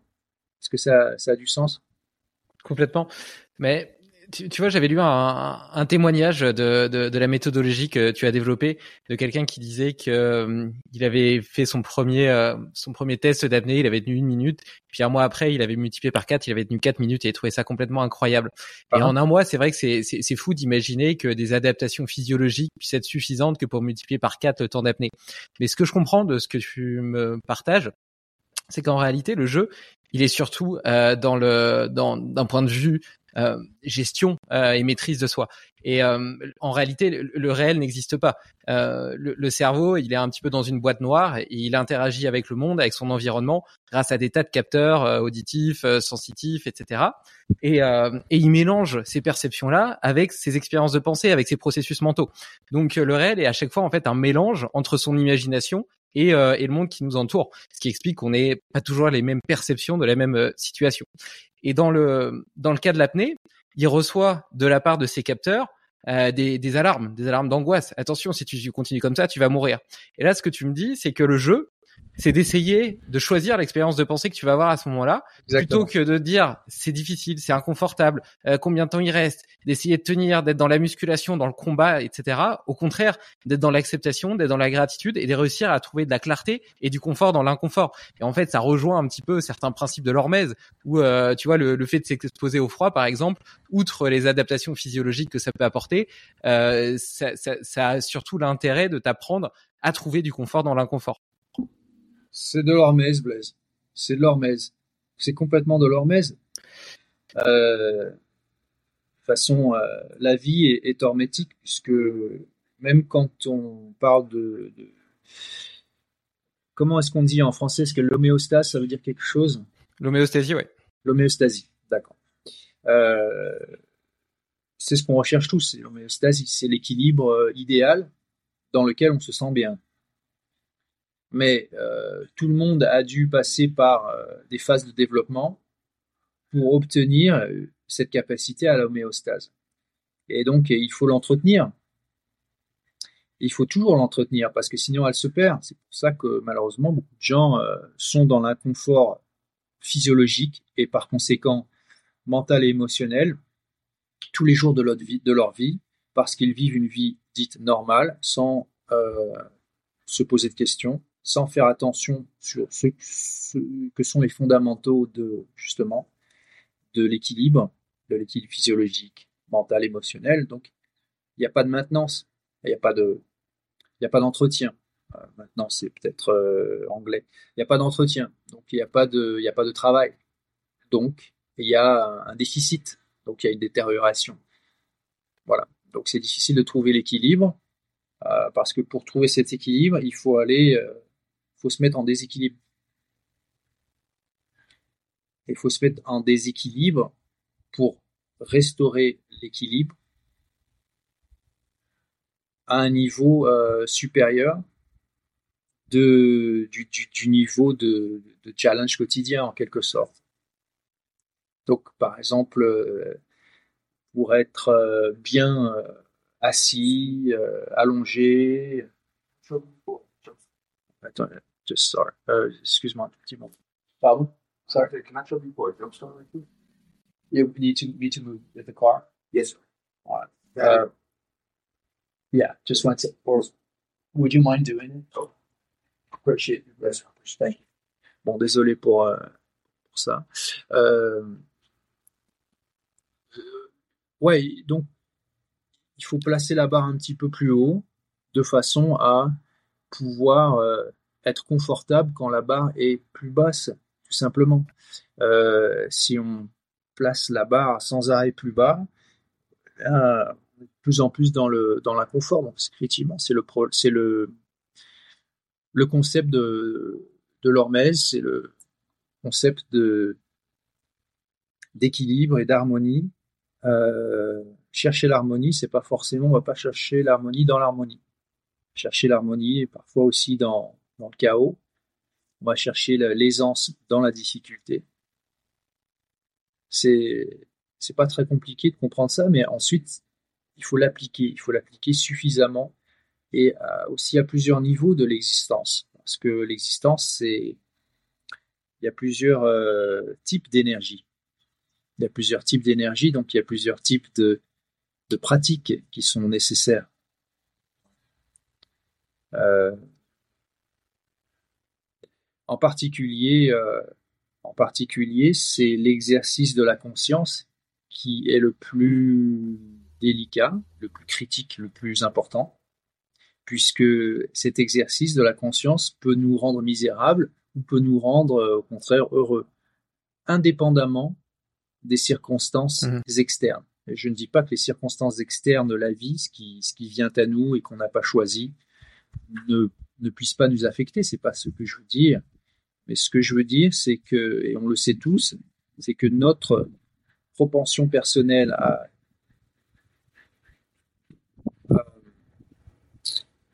faire du poids dans la balance, je, m'exprime bien en français, mais à, nous influencer nous-mêmes.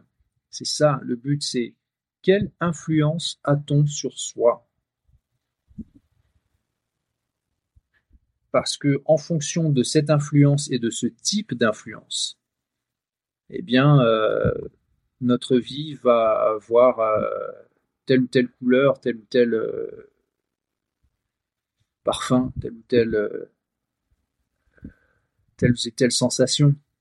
C'est un peu métaphorique ce que je dis, mais, on comprend bien ce que ça veut dire. Donc, faire attention à chaque moment, aussi souvent que possible, dans le moment, à la façon dont on utilise cette énergie psychique, qui est forcément une énergie psychique, donc mentale, donc c'est forcément aussi émotionnel, et c'est forcément aussi de l'ordre spirituel.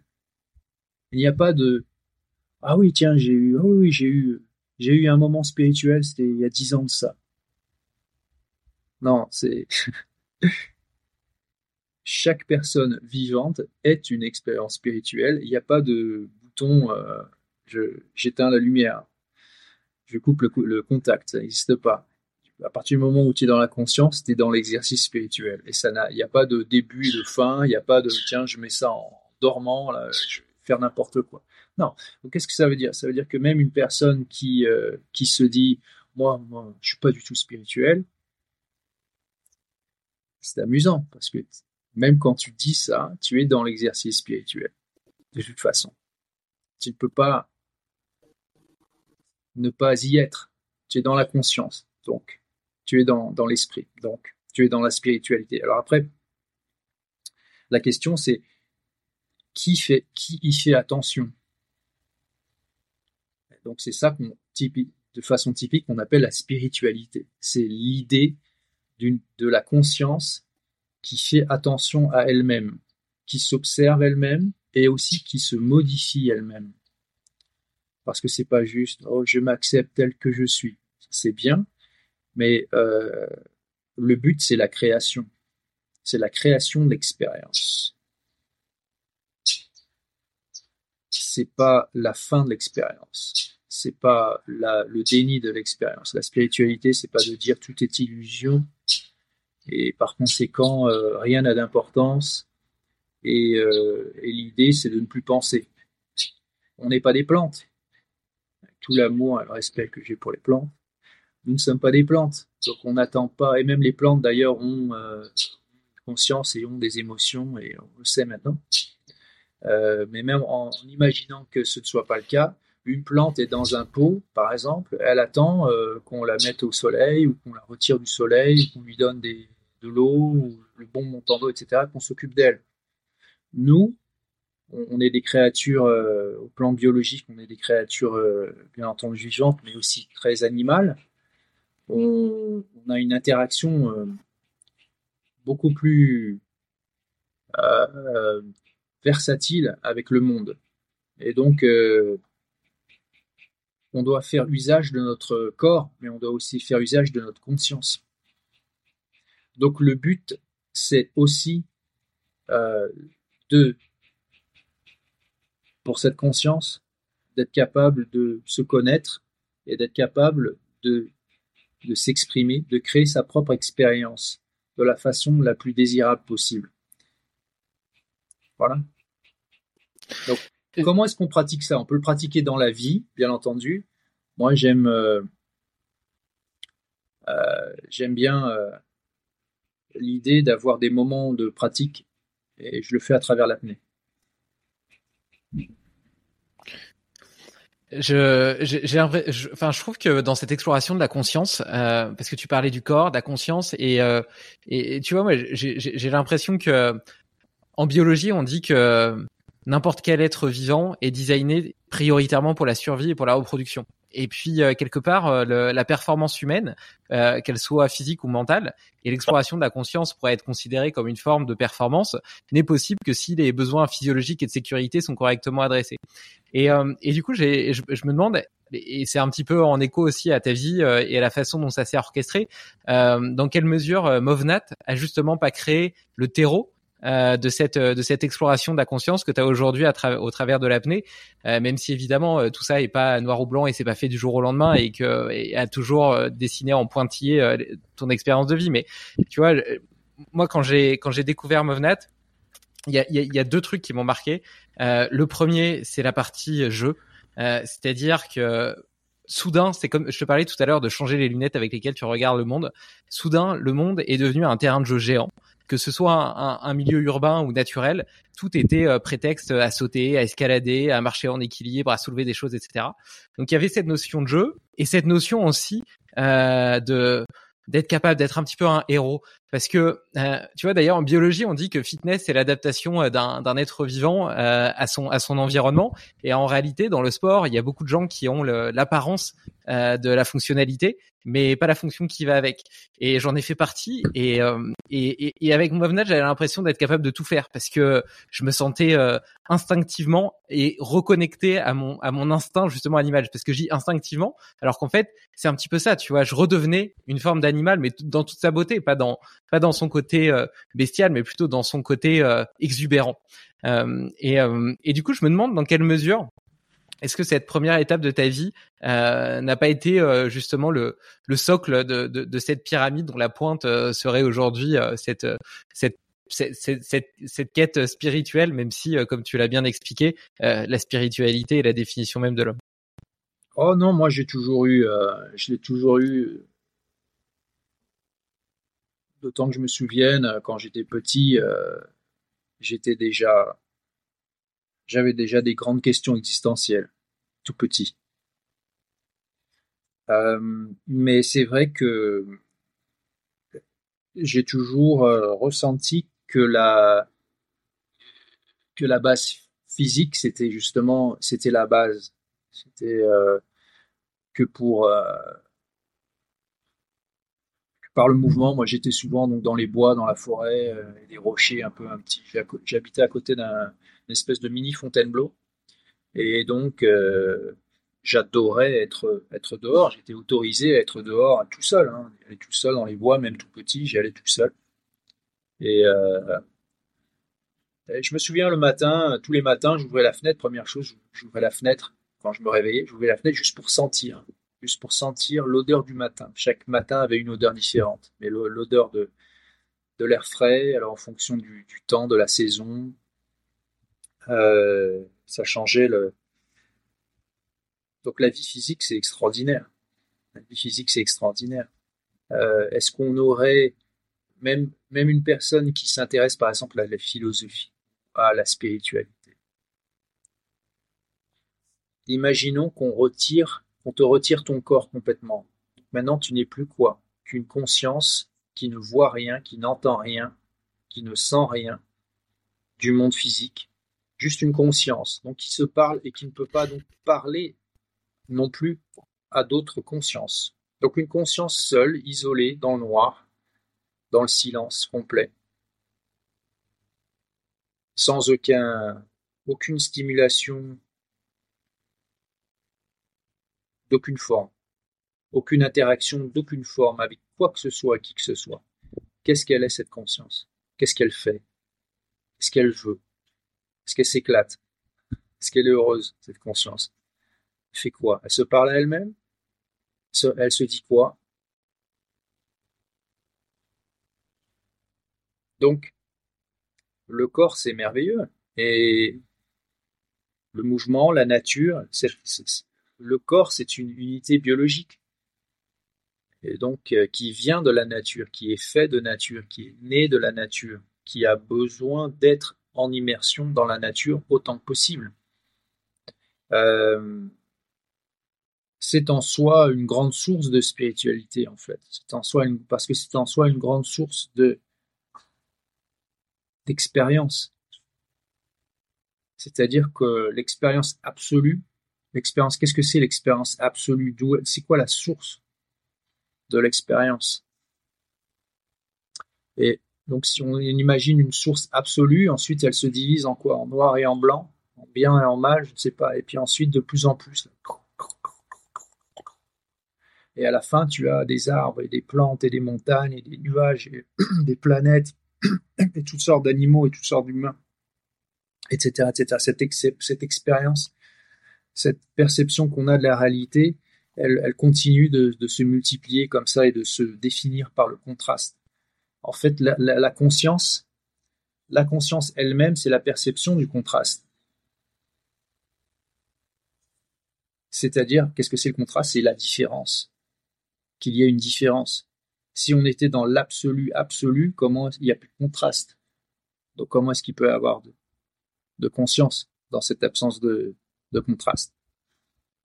Donc euh, effectivement, être, euh, être humain, c'est être un corps, c'est être un animal, c'est être, fait de nature, être dans la nature, et donc pour moi, la base de la spiritualité, euh, c'est en fait, c'est une base biologique puisqu'elle nous permet de faire l'expérience de cette incroyable diversité de sensations, de couleurs, le temps, l'espace, les tout quoi, toutes les sensations qui existent. Si on n'avait pas ce corps, si on n'avait pas cette vie physique, si on était juste cette conscience qui n'est capable que de penser et donc de se parler à soi-même et de s'écouter soi-même, à travers toutes sortes de représentations qui ne sont pas la réalité elle-même.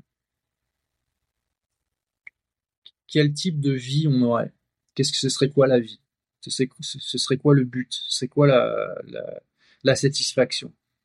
Qu'est-ce qu'on en ferait de cette, conscience? Il en resterait quoi? Est-ce que ça, vaudrait le coup? C'est difficile à dire. Donc effectivement, oui, c'est une base. Et donc pour moi, euh, enseigner Mouvenat, c'était, je le dis d'ailleurs dans mon bouquin, pour moi, euh, me mouvoir naturellement, c'est une expérience physique de mon esprit.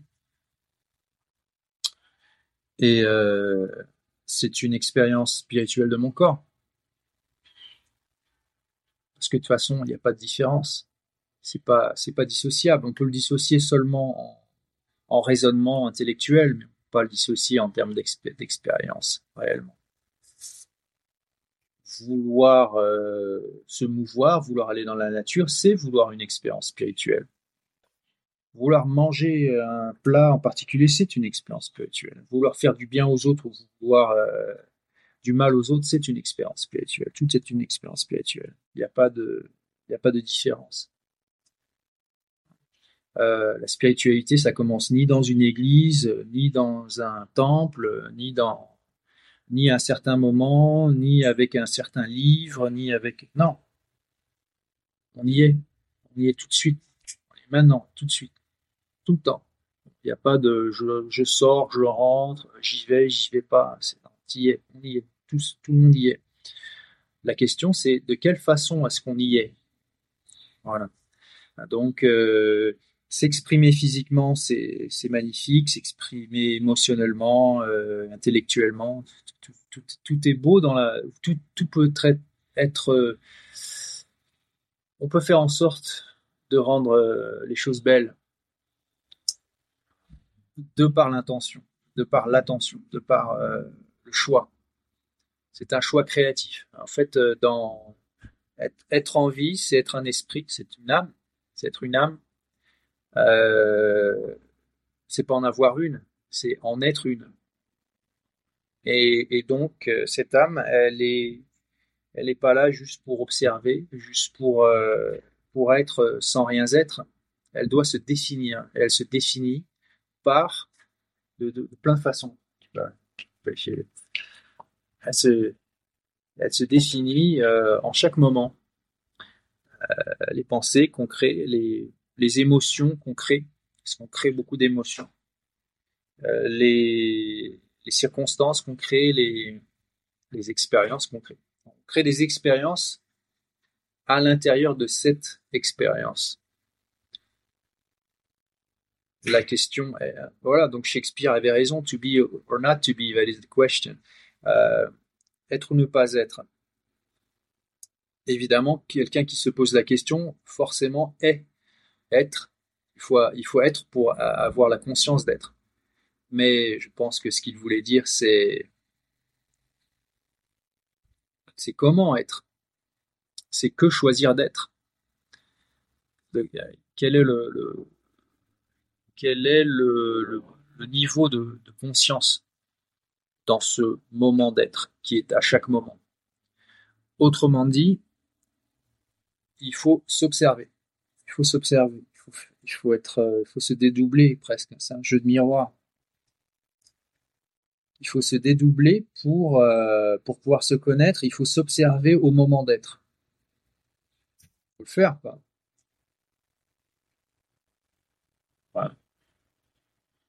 Mais ça, c'est pas, c'est pas tout le monde qui le souhaite. C'est pas tout le monde qui le veut et je pense que tout le monde en est capable, mais c'est pas tout le monde qui le, qui le veut. Voilà. Mais c'est comme ça, c'est le monde de la conscience. La conscience individuelle, ça fait partie de, cette, de ce contraste, de cette variété de, de, l'univers, de la réalité telle qu'on la connaît. Et puis, euh, dans, dans, cette variété, bah, il, y a, y a, évidemment beaucoup de différences et il y a aussi il y a du, il y a du choix. C'est le choix de chacun.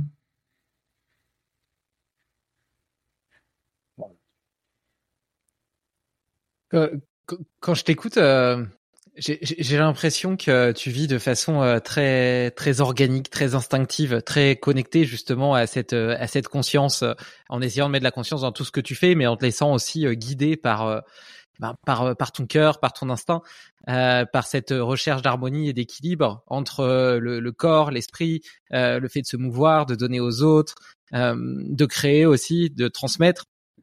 Et, et pour autant, plutôt, on parlait euh, de, de, discipline personnelle inhérente au fait de, de réaliser de grandes choses. J'imagine que pour euh, battre tes records d'apnée, tu dois t'astreindre à un entraînement qui est codifié, qui est euh, engageant pour maintenir les capacités physiques que tu as développées avec Movnat aussi. on t'a vu dans une vidéo qui t'a rendu célèbre courir sur un pont à je sais pas 30 mètres de, de, hauteur, escalader des rochers, etc. Enfin faire tout un tas de choses qui semblaient simples parce que tu les maîtrisais parfaitement bien alors qu'elles étaées extrêmement complexes en réalité.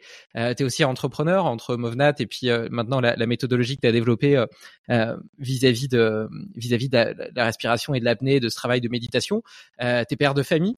à quoi il ressemble le quotidien d'Erwan Lecor aujourd'hui? Comment est-ce que tu comment est-ce que tu vis? Tu, tu vois tout à l'heure, excuse-moi, je vais préciser. Tout à l'heure tu disais on a on a cette espèce d'énergie vitale et le jeu c'est de choisir, d'en avoir conscience et de choisir dans quoi est-ce que on la déverse. Comment est-ce que c'est quoi ta boussole? Comment est-ce que tu choisis où tu la déverses? Ouais, alors bon, euh, juste, euh, il me reste plus que trois minutes de batterie là, je vois. Donc, euh, ah. excuse-moi pour ça aussi. il faudra que j'aille chercher le, câble. ma vie, tu vois, quand tu regardes, quand tu regardes la vie de, de tout un chacun, qu'est-ce qu'on a en commun qui est la même chose pour tout le monde? On respire euh, à chaque moment, on est en vie à chaque moment, on a un corps euh, qui a des besoins à chaque moment. Donc euh, on doit se nourrir, s'abreuver, on doit aussi se reposer, on doit aussi être actif, etc. Donc ça c'est commun à tout le monde. et puis ensuite, qu'est-ce qui est le, différentiel Effectivement, le plus important, c'est la façon dont on c'est la façon dont cette conscience, euh, c'est l'expérience de la conscience en fait. Donc pour moi, il y a, il deux choses. C'est l'une, c'est comment, est-ce que je m'occupe, euh, on va dire sur le plan pratique, euh, plan physique, physiologique. Comment est-ce que je m'occupe? Qu'est-ce qui, m'intéresse? Mis à part toutes les, choses tâches du quotidien, hein, faire un repas, s'occuper des enfants, euh, le travail, etc. Euh, dans les moments de libre, euh, qu'est-ce qui, qu'est-ce qui m'intéresse de faire? Bon, moi, j'aime aller courir, j'aime aller dans la nature, j'aime, j'aime faire, j'aime faire mes étirements, mes, entraînements de, d'apnée. Donc, c'est de la méditation en fait. Hein, c'est une méditation. Et pour le reste du temps, c'est d'avoir autant de possible de, vivre euh, cette, euh, cette expérience spirituelle que l'on est tous, et donc je suis aussi, euh, avec le plus de, conscience possible, avec le plus d'attention possible. Et donc de, de former cette expérience. C'est, c'est un mélange de, il y a un mélange de spontanéité et il y a un mélange parce que Bon, mais là, il faut regarder dans, la. On dit en français la neuroplasticité. Fait. Voilà, il, faudrait, euh, qu'on parle de neuroplasticité. Euh, qu'est-ce que ça veut dire être soi euh, au niveau neurologique et comment est-ce qu'on peut se changer et comment est-ce qu'on peut devenir une autre personne tout en restant le même ou la même. donc, la même chose qu'on peut, on peut gonfler les muscles, changer leur forme un petit peu, enfin en tout cas, bon bref, par l'entraînement physique, eh bien l'entraînement mental, euh, psychique et donc émotionnel aussi, hein, c'est de l'entraînement en fait neurologique, va changer euh, certains aspects de la, structure physique, biochimique du cerveau et donc c'est pas c'est pas visible de l'extérieur, euh, mais c'est visible de par le comportement de la personne. Ne reste plus qu'un pour cent.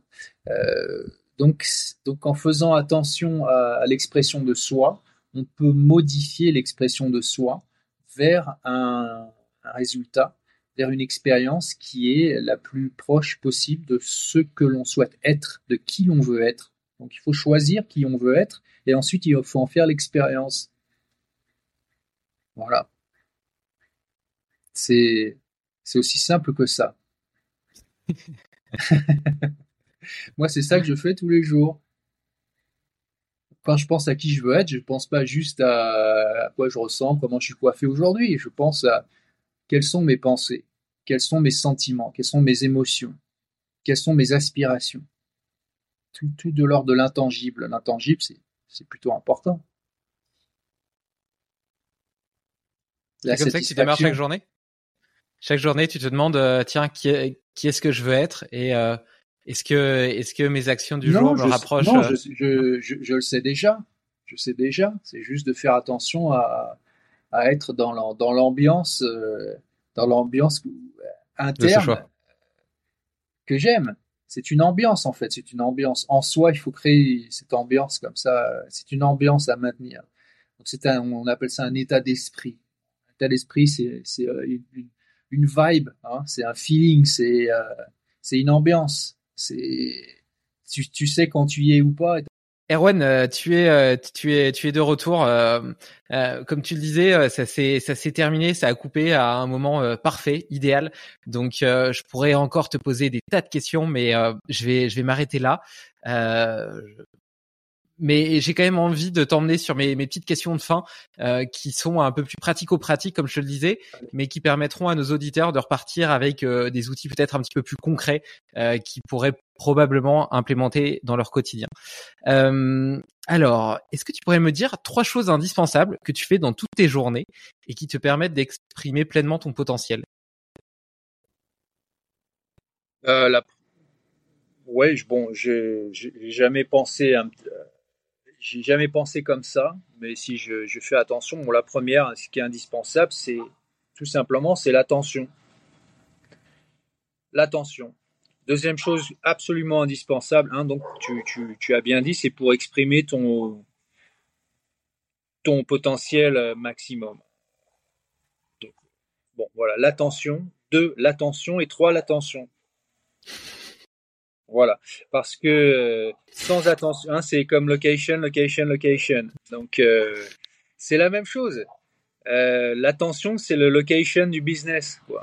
Hein, si tu es dans le business de, de l'esprit, si je peux m'exprimer, on parle un peu métaphoriquement, sans attention, parce que quand on dit un business, c'est location. Donc l'emplacement du business est essentiel pour le succès, le succès du business.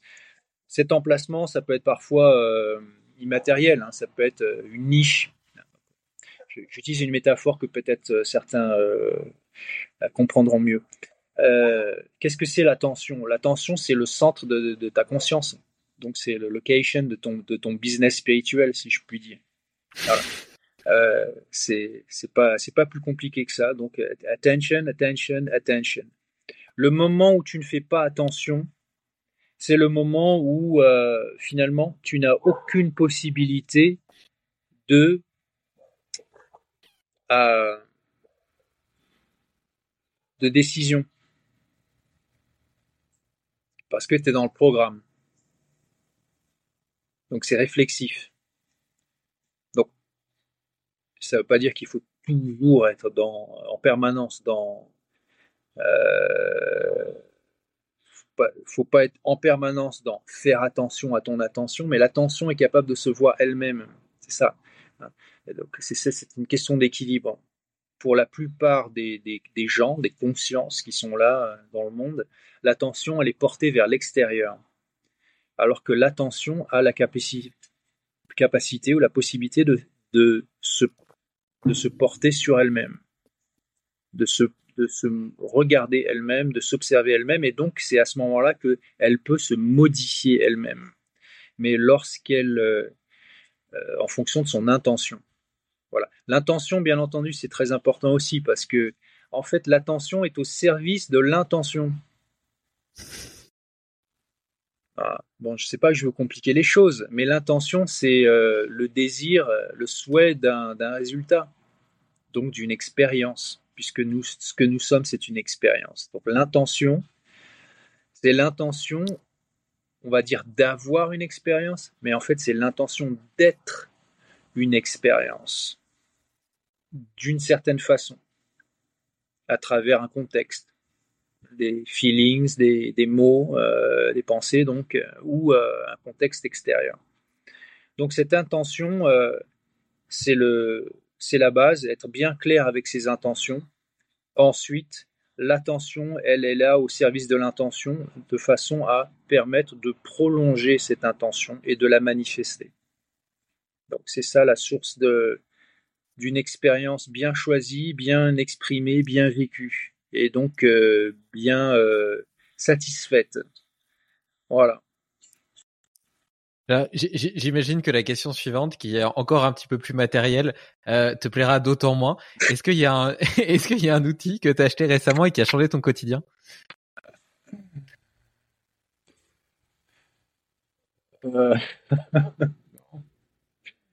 Franchement pas, non. Euh, qu'est-ce que je pourrais te dire? Quelque chose, que, quelque chose que j'aurais acheté et qui aurait changé mon quotidien. Ou qu'on t'aurait donné. Euh, allez, euh, une paire de, lunettes de natation. Euh, que je t'explique, moi, mon quotidien, une grande partie de mon quotidien, c'est de faire ma méditation en apnée en piscine, donc dans l'eau. Et avoir une paire de lunettes qui est parfaite, qui, qui, me dérange pas, qui est légère, mais aussi très claire. Ça me permet d'ouvrir les yeux, euh, d'ouvrir les yeux ou, et, donc d'utiliser euh, ma, ma, vision, le côté visuel, dans le cadre de ma méditation. Donc de changer mes angles de, de vue, etc., de voir les rayons du soleil dans l'eau, etc. Et ça, ça, euh, c'est-à-dire que pendant longtemps, en fait, je faisais mes apnées euh, en fermant les yeux. Et des fois en les ouvrant, mais euh, sans lunettes, donc tu vois un peu trouble. Qui en fait, je, mettre des lunettes, des bonnes lunettes claires de natation, c'est, ça a vraiment changé. j'ai commencé à comprendre l'intérêt de, aussi de faire des méditations les yeux ouverts. Donc plusieurs minutes d'apnée à la suite, mais en gardant les yeux ouverts. Euh, très intéressant. Voilà, donc une paire de lunettes de natation.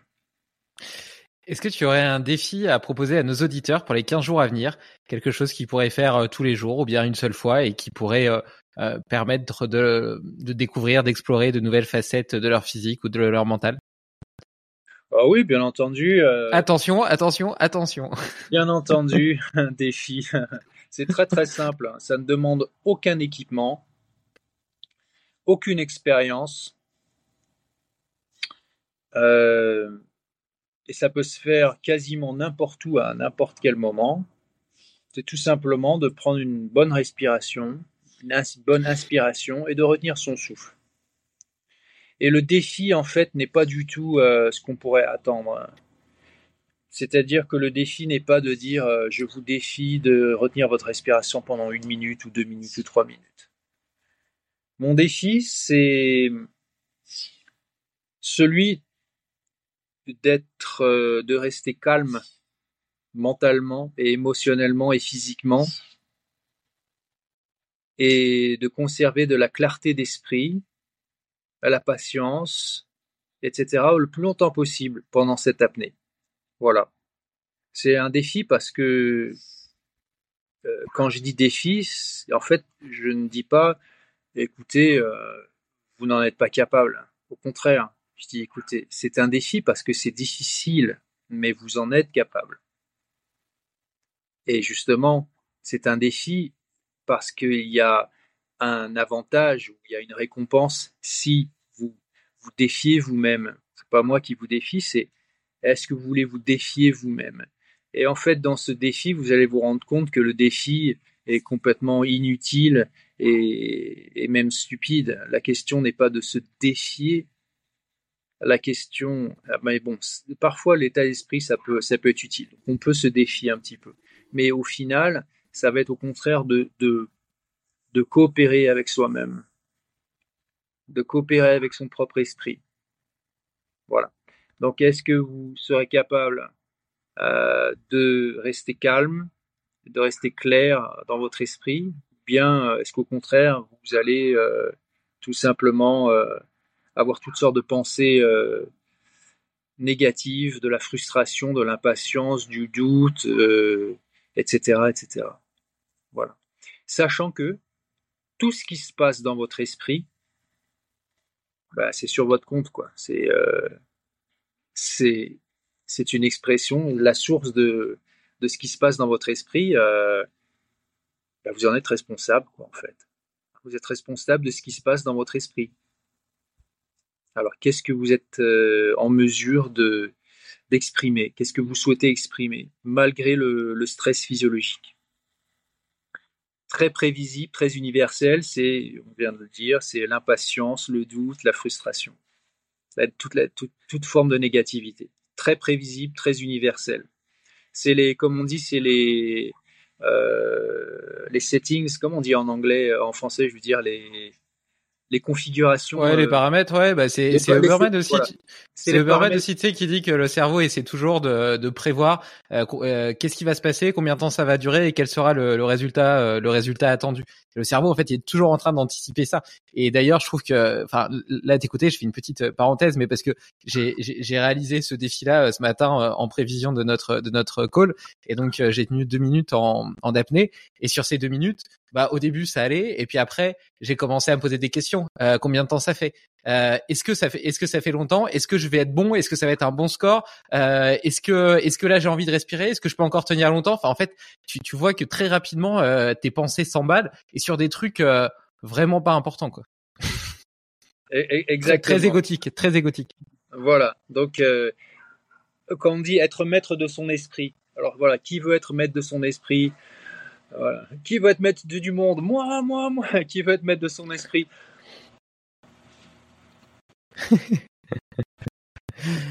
Euh, et, et, tu vois, ça me fait penser, euh, je, je, je, refais une petite parenthèse là-dessus, mais euh, j'ai suivi aussi ta petite initiation, là, l'initiation à ta formation. Je mettrai le lien dans, dans les notes de l'article. Je vous recommande de la suivre. Ça, ça dure 10 minutes et c'est vraiment sympa.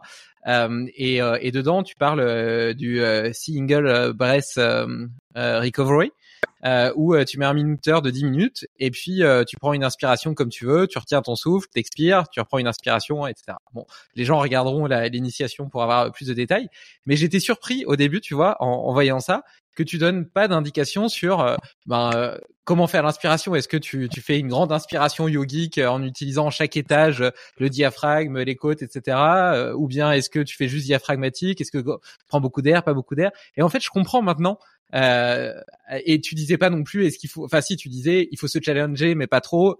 Euh, et, et, en fait, je comprends maintenant. Euh, après après euh, deux heures de conversation avec toi, euh, pourquoi? C'est que en réalité, le but de l'exercice, c'est c'est pas tant les adaptations physiologiques, c'est l'exploration mentale de trouver ce confort dans l'inconfort. Exactement. C'est pas il n'y a pas de standard, euh, c'est pas euh, c'est pas une performance euh, qui bon mesure un petit peu, mais la mesure n'est pas n'est pas l'essentiel de ça. L'essentiel c'est de oui voilà d'avoir un début d'expérience et et de, de comprendre le potentiel de cette pratique par l'expérience une fois de plus, d'avoir une la connaissance la connaissance par l'expérience c'est beaucoup plus important que la connaissance par le, concept ou l'intellect. Enfin, en tout cas, à mon sens, la plupart du temps, c'est savoir euh, parce qu'on fait l'expérience et non pas savoir parce qu'on croit qu'on sait. On a une interprétation. Par exemple, euh, on peut savoir, on peut connaître l'existence de la Lune parce qu'on peut la voir, euh, mais toutes les autres planètes qu'on ne peut pas voir. On peut, par exemple imaginer Saturne et on pense qu'on connaît Saturne. Personne n'est allé sur Saturne, personne n'a vu Saturne, euh, donc il faut des, euh, outils euh, technologiques très sophistiqués pour pouvoir nous donner à nous une interprétation complètement intellectuelle de ce que c'est que cette planète. De la même façon, le fond des océans, l'intérieur du corps, etc. Personne n'a vu l'intérieur du corps. Personne n'a vu euh, l'intérieur des intestins ou la forme du cœur, etc. Il faudrait pouvoir euh, ouvrir une personne pour faire ça. C'est épouvantable comme idée. Mais il y a toutes ces choses que l'on sait euh, sans les savoir. On les sait parce qu'on a hmm. des représentations. Et donc, en fait, aujourd'hui, l'essentiel de notre vie, c'est tout ça, c'est, ce sont des interprétations. Euh, c'est pas une connaissance qu'on a qui est une connaissance physique, une connaissance par nos sens. C'est une connaissance intellectuelle. Donc, c'est une interprétation. Donc, euh, faire un exercice de ce type-là, ça permet de faire, de bien dissocier la différence entre ce qui est de l'ordre de la sensation réelle, à travers les, les, chémorécepteurs, etc. Euh, tous ces capteurs dont tu parlais, les capteurs internes du corps qui te disent OK, je respire plus, qu'est-ce qui se passe? Ces capteurs-là ne te ne définissent pas ton expérience. Ils t'informent.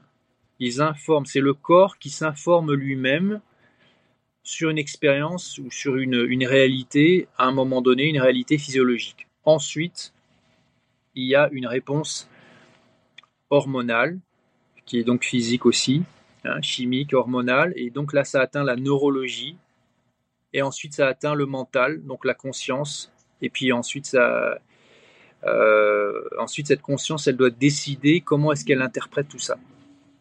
Donc la partie physique, c'est une chose, et ensuite la partie interprétation, c'est tout à fait autre chose. Donc être capable de respirer ou de ne pas respirer justement, de, retenir sa respiration pendant très longtemps, c'est être capable de faire une dissociation très claire entre ces sensations physiques et l'interprétation qu'on en fait, et la petite histoire qu'on se raconte à soi-même, puisque penser, c'est se parler à soi-même et s'écouter soi-même. Quel est le message Quelle est la petite histoire? Quelle est l'interprétation? Donc, bien comprendre la place, l'importance de cette interprétation, c'est une chose. Deux, c'est observer cette, cette, interprétation en temps réel quand elle se passe. Trois, c'est prendre le contrôle, c'est de décider, ok, voilà, ça c'est l'histoire que, que, je vais, euh, que je vais me raconter. Et je vais la rendre vraie. Ça c'est l'interprétation que je veux de cette expérience. Ça c'est l'expérience que je veux, peu importe mon expérience physique. Voici l'expérience mentale, émotionnelle et spirituelle que je désire. Voilà, c'est ça. C'est un exercice mental, émotionnel, c'est un exercice spirituel. Je, vais m'y astreindre 10 euh, minutes tous les jours pendant un mois et puis euh, je ferai un petit un petit feedback dans la, dans la newsletter de Limitless Project. Euh, pour ceux que ça intéresse, donc je mettrai de toute façon le, lien dans les références de l'article. On retrouve tout ça sur euh, faut faut qu'il soit anglophone quand même hein, parce que c'est tout en anglais. Euh, c'est tout en anglais bah, parce que je. ça, va, franchement, Erwan, t'articules euh, hyper bien. Euh, il y, a, y, a, des, des Anglais qui natifs qui, qui, qui, qui, articulent pas du tout. Toi, t'articules super bien. Franchement, c'est facile à comprendre. Bon, bah, je te remercie. Oui, d'ailleurs, tu disais, tu parlais de, de, certains de mes participants. C'est en fait tous mes participants, double, triple, quadruple, et ça a été même pour certains, ils ont multiplié par 6 leur, euh, leur temps d'apnée euh, en l'espace de 4 semaines. En fait, c'est les mêmes résultats, je pourrais les obtenir en l'espace de quelques jours. Si, euh, parce que bon, là, le programme, le programme que je fais, ces résultats, c'est avec les gens qui ont fait le programme avec moi en ligne, donc en live, et c'est deux, c'est deux sessions de à peu près 3 heures par, par semaine, donc sur 4 semaines. Mais quand je fais des, de l'enseignement avec les gens, ils, sont là en direct, ça, se passe, la même chose se passe en, l'espace de quelques jours, en 4-5 jours. Euh, je dis ça, je rebondis un peu là-dessus parce que j'ai rebondi euh, longtemps après qu'on ait commencé ce podcast, puisque je, crois que tu l'avais mentionné à un moment en disant c'est, c'est pas possible en termes d'adaptation physiologique. Effectivement, c'est bien la preuve que les adaptations physiologiques qui elles demandent beaucoup plus de temps que ça pour se mettre en place, euh, ne sont pas responsables pour ces changements. Euh, donc, qu'est-ce qui est responsable pour ces changements et donc ce, changement de performance? Euh, Donc, effectivement, une multiplication de la, performance très significative. c'est de l'ordre de l'esprit, en fait. c'est la mentalité. La mentalité, c'est-à-dire l'état d'esprit, c'est-à-dire la façon dont le, euh, l'esprit ou la conscience approche l'expérience et se manipule soi-même. Euh, et, c'est ça que j'enseigne aux gens. Donc, donc en fait, on est capable de d'obtenir des résultats très très rapides, alors que les, les, changements, les adaptations physiologiques, moi par exemple à mon niveau, euh, faire du progrès en termes de temps, hein, donc euh, faire des, des, années plus longues, ça me prend des mois, ça me prend des années, parce que je suis à une limite physiologique. Donc c'est la limite pour moi, c'est de l'ordre de l'adaptation physiologique. Mais pour, pour les gens, euh, qui ne font pas d'apnée, euh, l'adaptation, elle est de l'ordre mental, psychologique, donc psychologique et émotionnel. Euh, et cette adaptation-là peut se faire très très vite. Et en fait, c'est même pas seulement juste une adaptation, c'est tout simplement comprendre. C'est même juste comprendre. C'est-à-dire l'esprit, la cognition qui comprend, qui dit Ah, c'est comme ça que ça se passe. Ah, c'est ça qu'il faut que je fasse en esprit, en mental. Voilà. Et tout ça, ça se passe sur euh, Brest, euh, c'est ça? Euh, Non, pas Brest. Euh, je suis breton d'origine, mais comme Breath, ouais, voilà, Breath Work, oui, c'est ça. Donc, parce que tout le monde connaît le Même en France, je crois qu'on utilise Breathwork maintenant, probablement, ou le travail respiratoire. Oui, tout à fait, tout à fait.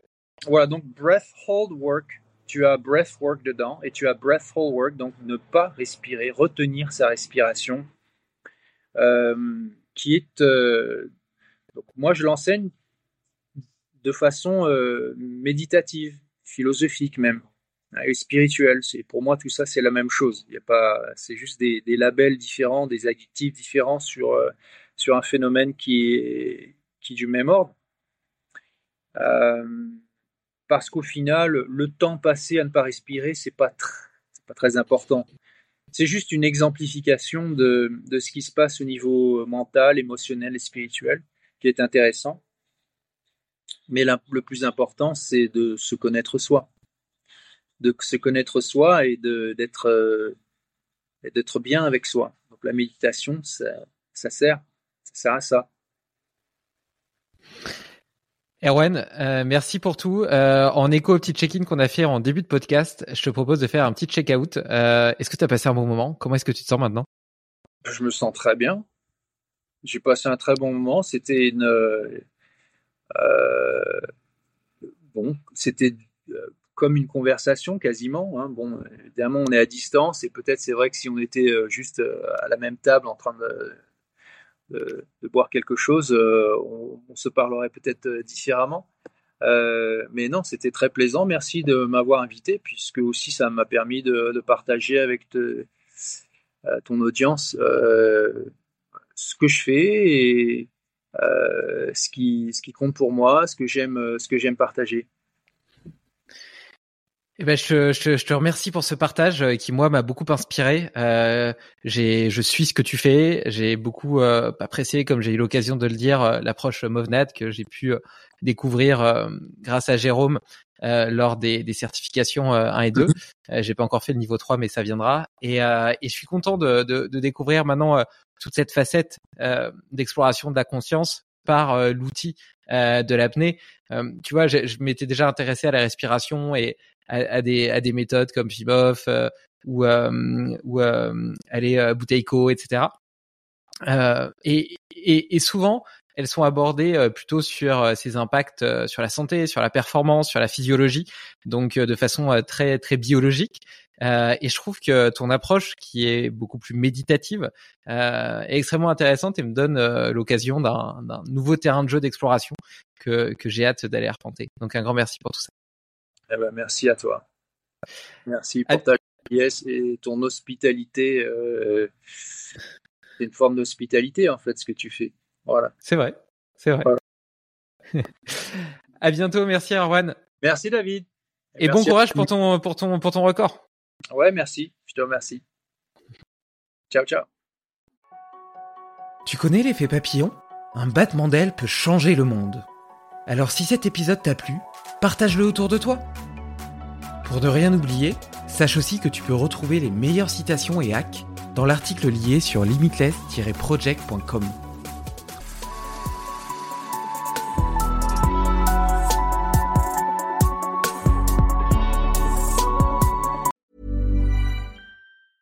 Get the best workout with the best kept secret in fitness. Hydro, the state of the art at home rower. Hydro engages 86% of your muscles, delivering the ultimate full body workout in just 20 minutes. From advanced to beginner, Hydro has over 4,000 classes that are shot all over the world and are taught by Olympians and world class athletes. For a 30 day risk free trial with free standard shipping, go to hydro.com and use code ROW500 to save up to $500. That's H Y D R O W.com. Code ROW500. Tired of ads crashing your comedy podcast party? Good news. Ad-free listening on Amazon Music is included with your Prime membership. Just head to amazon.com slash ad-free comedy to catch up on the latest episodes without the ads. Enjoy thousands of ACAST shows ad-free for Prime subscribers. Some shows may have ads. JamesAllen.com is the online destination to easily design a customized engagement ring and save up to 50% compared to traditional stores. You pick a diamond, whether it's lab created or earth created, James Allen has over 200,000 conflict free stones. Then you pick your ring setting and metal. And if you need some help, they have real time diamond consultations available where an expert can walk you through it all. Get 25% off your order at jamesallen.com code ACAST. That's jamesallen.com code ACAST.